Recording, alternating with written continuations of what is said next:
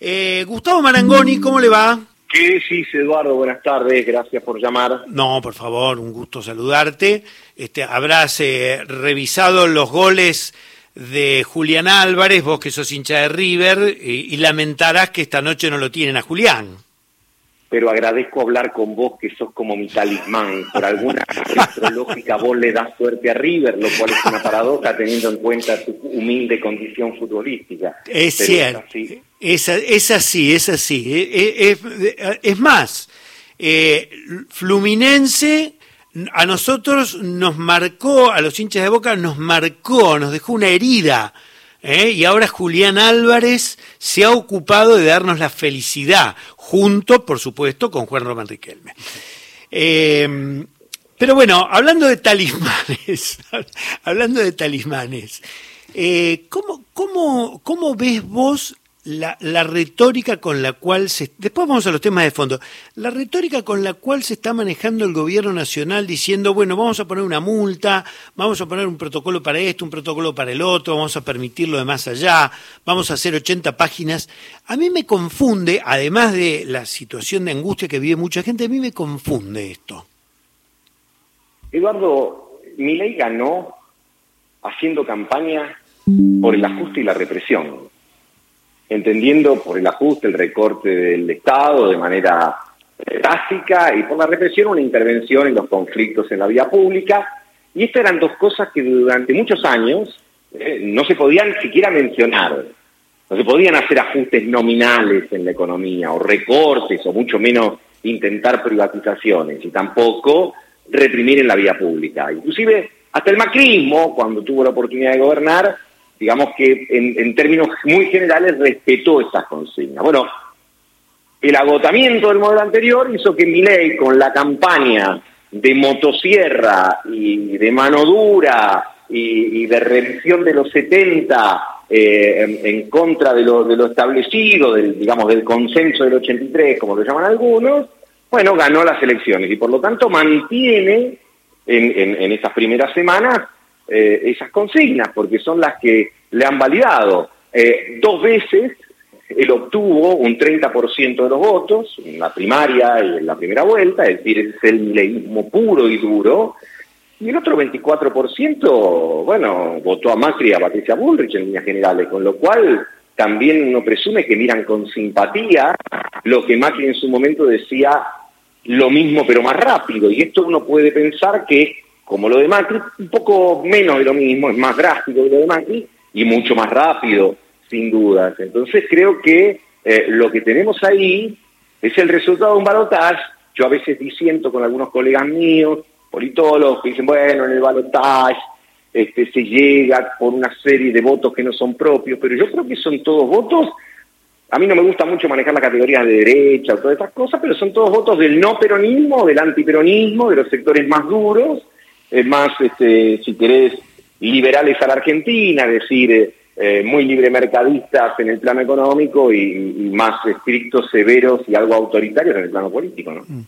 Eh, Gustavo Marangoni, yo creo que en 12 días uno no puede sacar conclusiones de una gestión de gobierno, sería almorzarse la cena. Ahora, pregunto, si uno mira para atrás, eh, ¿Ha habido algún gobierno en la Argentina que prometió represión fuera de las dictaduras militares que terminaron en el 83? ¿Ha habido algún gobierno que prometió reprimir, que dijo, eh, bueno, le vamos a pasar la factura a los movimientos sociales o a los sindicatos que salgan a la calle? Yo no recuerdo una cosa de ese tipo.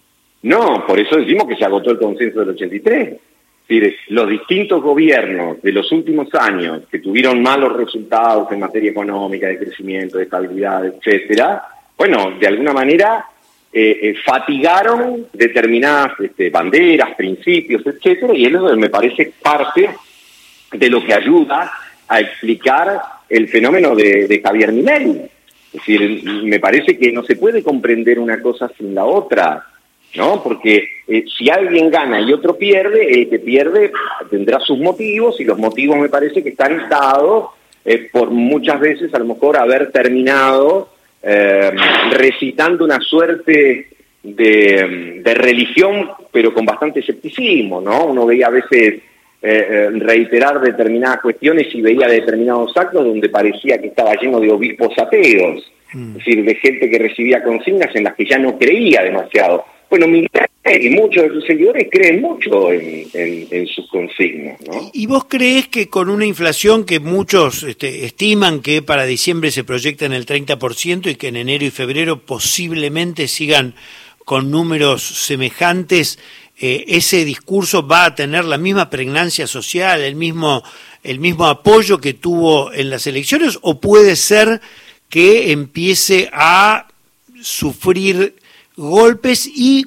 como algunos dicen, bueno, esto puede ser un primer golpe para después negociar, llegar a acuerdos, pero él dice, no, ¿es, ¿es esto o nada? Claro, yo creo que hay una estrategia de todo nada, porque de alguna manera eh, eh, lo que ha armado mi ley es, eh, muy, es, muy, es muy económico, vamos a decirlo así. A diferencia de otros presidentes, de todos los presidentes que, tienen que responder ante sus partidos, este, organizaciones sindicales, movimientos sociales, algunas estructuras, mi ley en ese sentido se muestra mucho más libre. Así que el todo nada de él le puede proponer una suerte de de, idea de que tiene más para ganar que para perder, porque quizás sea efectivamente así, porque piensa desde otro lugar. No es lo mismo aquel que hace política de toda su vida y tiene eh, determinadas referencias ante las que responder e intereses que salvaguardar. En ese caso, me parece que hay este, una, una, una distinta que se traduce mucho en esta iniciativa del, del DNU.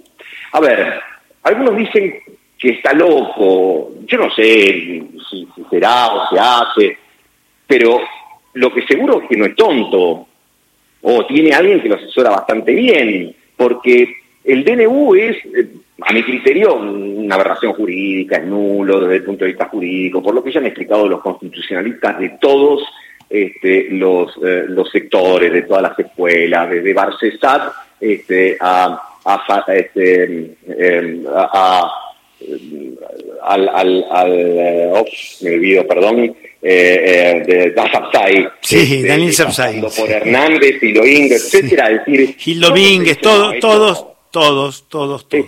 Esto te dice, esto no, no, no, no, Un, una, un estudiante de primer año de Derecho no, no, te lo bocha. Ok. Ahora veamos la estructura la estructura del, artefacto político que me parece a mí, por supuesto, no es que nadie me contó nada, deduzco, y a lo mejor deduzco equivocadamente, pero ¿cuál es? Hago un mega decreto, meto 300 temas de los más diversos, todos, vamos, muy fuertes. Necesito la aprobación de una sola de las cámaras. Eso es así. De una sola. Y esa cámara, yo creo que la apuesta oficialista va a estar en el Senado. Sí. ¿Por qué? Porque es más fácil juntar votos entre 72 que entre 257.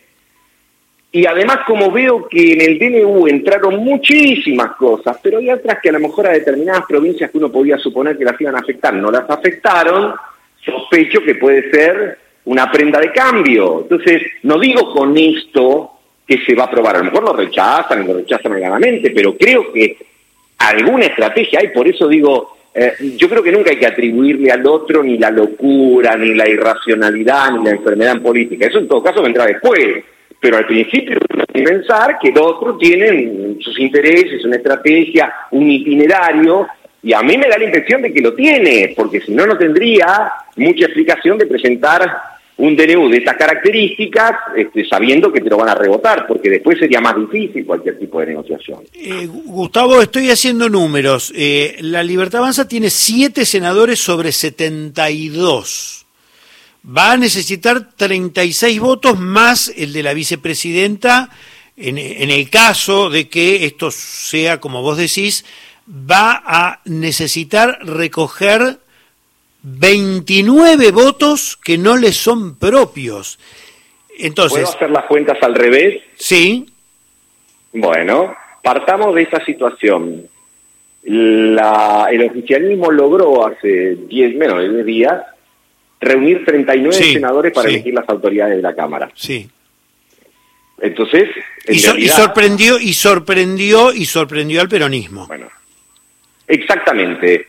Y, nosotros no podemos partir del dato duro ni de que esos 39 van a seguir siendo 39, a lo mejor es cierto, algunos te dicen, mira, yo te voto al presidente de la Cámara, pero no me pidas que te acompañe con esto, pero a lo mejor los otros 33 tampoco son 33 como los mineros de Chile, ¿no? Mm. Digamos, este, eh, viste, siempre algunos a veces se enferma, pierde un avión, eh, hay alguien que no puede disciplinar, entre comillas. Entonces, digo, son parte de los juegos de la política, ¿eh? No, no, no, no, que a mí estas cosas me escandalizan, no digo qué barbaridad, es política. Y, si, y, yo prefiero un gobierno que apueste a la política este, y no que, que, que apueste a otra cosa. Ahora, siempre insistiendo en esto, me parece que el DNU, desde el punto de vista de la formalidad, es uno podría decir una enormidad en los distintos sentidos que la Real Academia le da al concepto de enormidad. Es un exceso en el tamaño y es este, un auténtico dislate desde el punto de vista conceptual, sin entrar a analizar punto por punto y tema por tema.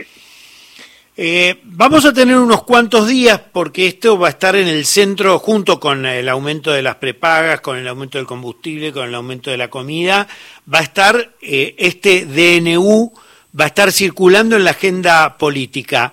Eh, te, muevo al eh, comunicado que mm, sacó la Asociación de Empresarios de la Argentina con Paolo Roca diciendo qué mal que hice en darle mi apoyo y abrazarlo a Sergio Massa. Se sacaron una foto los empresarios de las empresas más importantes de la Argentina. Esas empresas, ¿van a invertir con, Javier Milei o simplemente se sacan la foto? ¿Cuál es tu impresión? Mira, los empresarios, y, también es una descripción, no es un juicio, siempre tienen la tendencia a ser oficialistas. Ellos te podrían decir qué culpa tengo yo si los gobiernos cambian, ¿no? Mm. Este, y, sobre todo aquellos que pertenecen a los sectores más concentrados, etcétera.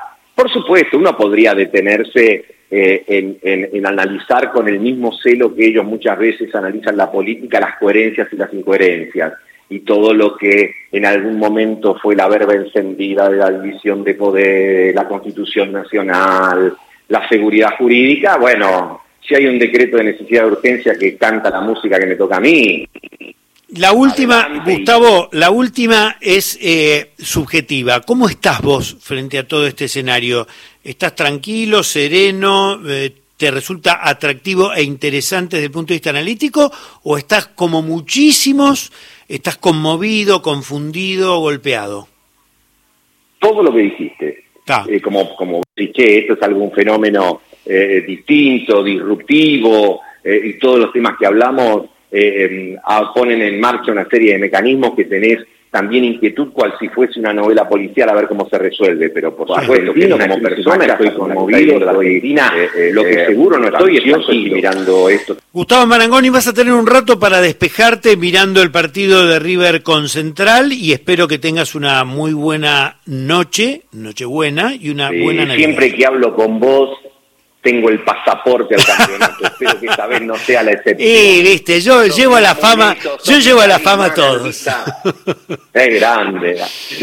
Te mando un fuertísimo abrazo. Te, eh, se notó tu ausencia el otro día en la presentación del libro de Pacho Donnell. Por supuesto hubieras tirado el promedio de edad para abajo, pero bueno, este, ¿qué no me dejaron ir mis papás ni mis abuelos. Me parece muy bien. Te mando un abrazo, Gustavo. Ahora no me dejan salir. Abrazo. Ay. Siempre es agradable, con temas ásperos, charlar con gente amable, realmente.